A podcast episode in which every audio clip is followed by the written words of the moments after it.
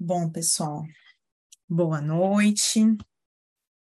Hoje a gente vai conversar um pouquinho sobre desapego. E desapego aí é uma palavra bastante utilizada hoje em dia nas redes sociais, né? Quando alguém por uma por um custo um custo abaixo do mercado quer se desfazer de um bem mais rapidamente e acaba anunciando aí nas redes sociais, é, enfim, para que possa que esses bens possam ser utilizados para outras pessoas. E aí, quando então a gente pensa desapego, é, às vezes a gente pode pensar, né? Nossa, eu sou super desapegada, eu não entro em conflito por conta de bens materiais, eu não fico me apegando às questões materiais, se eu morrer hoje, eu vou ficar feliz porque os meus bens vão poder ser utilizados para outras pessoas. E aí gente, é, eu né, reflito junto com vocês. Será que o desapego ele é importante só nesse momento do nosso desencarne, quando a gente precisa se desvincular das nossas coisas materiais e daquilo que a gente deixou aqui na Terra? E aí, quando a gente começa a olhar com mais cuidado, com um pouco de mais atenção para a questão do desapego, é, a gente começa a perceber que não é só no momento do nosso desencarne que trabalhar o desapego é importante. Por que isso? Porque o desapego ele está muito relacionado a permanência do nosso ego nas questões que alguma memória é, de uma dor ou de uma felicidade, a gente insiste, a gente deseja, a gente quer que aquilo se perpetue para o futuro. E aí, quando a gente começa a olhar essa nossa vontade, essa nossa insistência que algo que existe se perpetue, a gente deixa de observar aspectos da nossa transitoriedade, né? De que hoje estamos na matéria, de que hoje estamos em uma situação com bens, com títulos, com cargo, com poder, com uma família, com pessoas que amamos, mas que isso tem um aspecto muito transitório, né?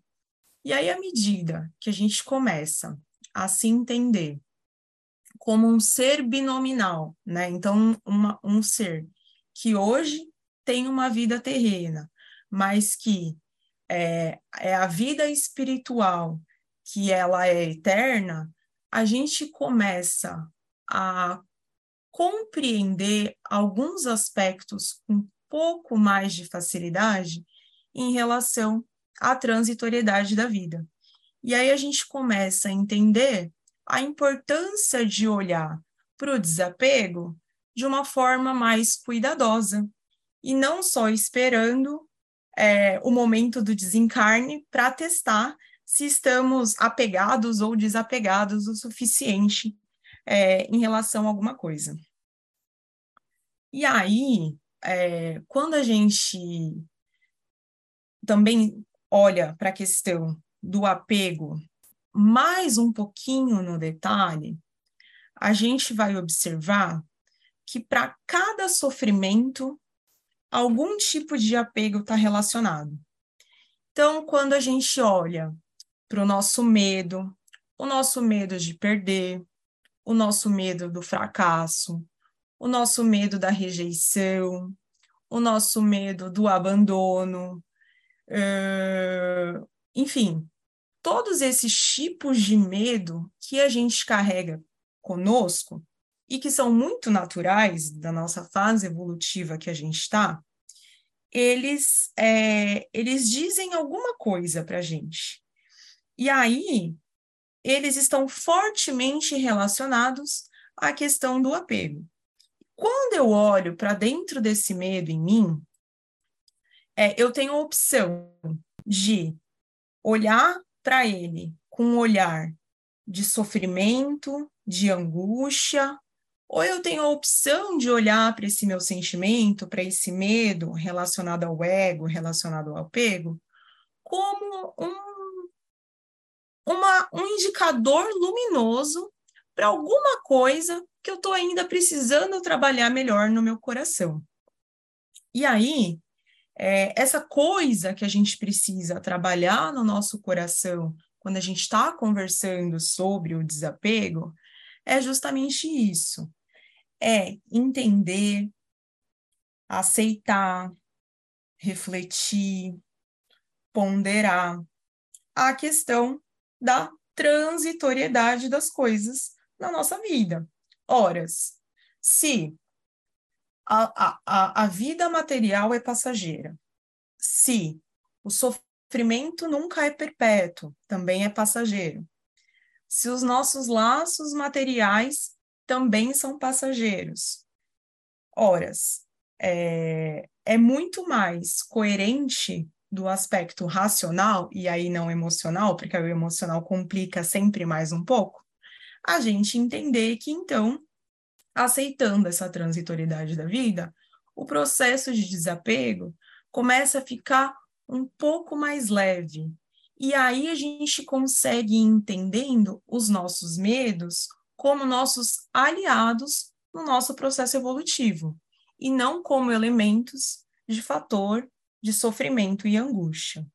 Então, por isso que o processo de desapego acaba tendo uma importância muito forte, não só no nosso momento de desencarne, mas também nesse nosso esforço contínuo de nos olharmos, de buscarmos ter mais serenidade, de entender melhor os nossos sentimentos e conseguir levar uma vida mais leve, mais tranquila, é, e aí, nesse aspecto também é importante a gente observar como que está o nosso ego em relação às nossas relações interpessoais, em relação às nossas conquistas, é... na nossa família, por exemplo.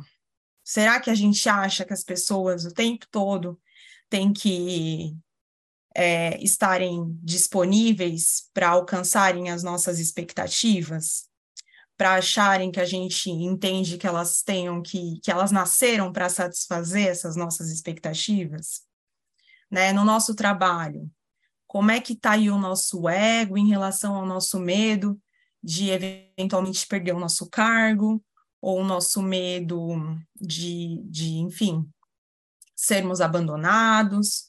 Isso tudo a gente vai entender como um processo facilitador de é, do ego ser inserido num aspecto de transitoriedade da vida.